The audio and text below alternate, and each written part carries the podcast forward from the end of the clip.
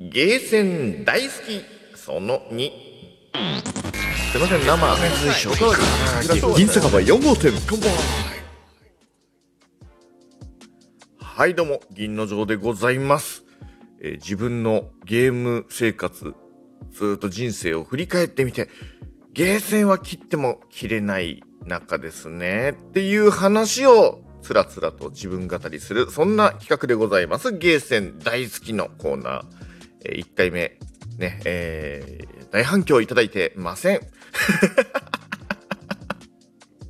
あでもリアクションはねたくさんいただけてありがとうございますというわけで、えー、切々とですね、えー僕のゲーム史、人生史を、えーゲームセンターで、えー語っていきたいという、そういう企画となっております。ちょっとね、え1回目の話を思い出しつつになっちゃうので、えー、かぶっちゃったらごめんなさい。え前回はね、え幼少の頃の話ですね、初めてカーレースゲームをやったのがゲームセンター、そして、インベーダーゲーム、スペースインベーダーですね。そして、えー中学あたりに入ってくるところで、えーちょっと歩いたところにある10円玉のゲームセンターの話、そこら辺をさせていただきました。この10円玉を使うゲームセンターの話ね、ちょろっと触りだけ話したんで、ここからね、えー第2回ちょっと話をしていこうかなと思っております。えーまあちょっとね、学校、中学よりちょっとね、家と逆方向にわーって、えーそこそこ歩いたところにその10円玉で遊べるゲームセンターがありまして、まあ、10円で遊ぶっていうとちょっとイメージどういう風になるかわかんないんですけども、あの、20円で遊べる、要はコイン2個入れるですね。筐体にコイン10円玉を2個入れると、えー、大体普通の定番のゲームが遊べる。で、えー30円のものはそこそこ人気のものが遊べる。で、40円入れると最新の入ったばっかりのゲームが遊べるみたいなそういうレート設定だった気がします。まあ入ってるゲームだって、あの今皆さんがご存知なアミューズメントスポット、ゲームセンターとはちょっと違いましたよね。あの今までの中で考えるとどうかな？テーブル筐体って言って分かるかどうかですよね。まあ、あの、前回話したスペースインベーダーがまさにテーブル筐体なんですけれども、喫茶店にも入れられるような感じで、本当にこう、椅子に座ったテーブルの部分の、テーブルのど真ん中に、こう、真上に、真上から見えるような感じで、えーブラウン管が入ってたんです。液晶じゃないですね。ブラウン管ですね、当時はね。えーで、それをテーブルを挟みながら、えーだから、向かい側にも、ね、あのコントロールパネルがあって、レバーとボタンがあって、え正面、こう、なんなんて言えばいいんだろうな、居酒屋で、こう、喋れるような、居酒屋じゃないか、喫茶店か。えー喫茶店で、向かい合わせになって喋れるような位置で、両方にレバーとボタンが置いてあるみたいなね。ゲームお見合いみたいなのあったらテーブル筐体最適かもしれないよね。えーちなみにこのテーブル筐体ってもう今も全然なくて製造もされてなくって、で、しかも、あの、一部が木でできてたんですね。なので、あの、今現存しているテーブル筐体も多分大変な状態になってると思うし、えーかなりレガシーな、えー筐体となってます。まあ、そんなテーブル筐体をたくさんこう置いてある。あちなみに今のゲーセンでこう普通にこうレバーとボタンで遊ぶようなやつっていうのは大体アップライト筐体っていう風にね総称されますね。えーだってずっとみんなあの下向いてねレバーとボタンをこう手前側で持ちながらずっと真下を向いてゲームやってたんですね。そりゃあちょっと暗そうな世界と思われがちかもしれない。プリクラもない。ね。プリクラもないですし、メダルゲーム、あメダルゲームはあったか。ね。えーでも全然もう、そんな、ね、クレーンゲームとかもなんか、すごいクレーンゲームの元祖みたいなやつはあったけれども、結構なんか昔って、クレーンゲーム、片隅に置いてあるクレーンゲームって、変な景品ばっか入ってた気がするんだよね。透明なカプセルにこう上から宙吊りですんごいおなんだろうなこれ大丈夫？みたいな変なクレーンがついててすごいスピードで掴んでいくんだけどなんかどこで使うのこれみたいな。なんかそれこそちょっと変な話ですけどその女性用のなんかレースのエチエチなパンティーみたいななんかそういうのがぐしゃって入ってたりとか本当は何だったんだろうね。でも昔ってゲームセンターってどちらかっていうとそういう大人のおっさんなんかパチンコとかとサモにいたりでああいう客層向けにやってたような気がするだから子供や特に女性が入れるような場所っていうイメージ全然なかったんだよね。まあ、しかもその不良のたまり場みたいなイメージもたくさんありましたから。まあそういったところのゲーセンに中学生の時にもう本当に先生の見回りとかも、えー、たまにあったりするし、もう張り紙もね、なんとか賞、なんとか中、入店お断りみたいなのも書かれてたりとかしますから、もうおっかなびっくりなんですけれども、そして不良もね、たまに行ったりもするから、中開けて、で、なんかやべえ人たちがいたら、もうそのまま吸って帰るぐらいの、なんかそういうね、あ、今日はいないみたいな感じでね、ちょっと入って遊んでたりとか、そんな覚えがあります。で、ボタンもその、タバコの火で根性焼きされまくってるんで、ボタンが、もうプラスチックのボタンがもうボコボコ穴だらけで、で、こう、穴がたくさんあると、こう、地球の、地球じゃない、嘘、月の、月のクレーターみたいな感じで、ボッコボコになると、こう、トゲトゲしくなってくるのね。だからボタンを押すの痛いんですよ。それを押してまでね、遊ぶの何なのって思うんですけれども、まあ遊んだりしてました。その中でね、その時代にハマったのがね、まあ格ゲーブーム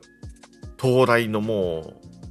夜明け前みたいな、そんな、そんなね、時代だったと思うんですけれども、ストリートファイター2って皆さん、あの、スト2ってご存知ですかね。今はもう最新作スト5がね、えー、発売されてから5年でもう今 e スポーツのえー、大事な種目の一つになっておりますけれども、まあ、それの祖先、えー、格闘ゲームブームの火付け役、ストリートファイターズ。まあ、これもあったんですけど、僕なぜかちょっとね、ちょっとよく覚えてないんだけど、スト2が苦手で、毛嫌いしてたんですよ。難しくて。で、代わりになんですけども、そのゲームセンターに、MVS っていう筐体が入りまして、MVS って何かっていうと、えー、横文字続くんですけど、SNK っていうメーカーがありまして、そこが出した、えー、ゲーム機ですね。結構ね、当時としては斬新なアップライトの筐体で、えー、ソフトがこのボタン、セレクトボタンで、えー、いろいろ切り替えられると。で、その MVS っていうゲーム、その中に入ってるゲームっていうのが家庭用のゲーム機のネオジオっていうのが当時発売されまして、まんま同じゲームが家庭用でできるっていう、そういう、あの、今、今は逆に、逆に、家庭用ゲーム機の方がスペックが高くなっちゃってる。ね、そんな時代なんですけれども、昔は、ファミコンとかね、スーファミとか、そういう、えー、まあ、家庭用ゲーム機でお世辞にもちょっと、あの、スペックは良くなかったので、業務用と言われるそのゲームセンターのゲームはめちゃくちゃクオリティが高かったんですね。だから、そういうゲームが家でできるすごいって思ったんだけど、ファミコンより圧倒的に高くって、本体もソフトも、本体5万ぐらい。で、確かね、ソフトも2、3万とか平気でするんですよ。到底ね、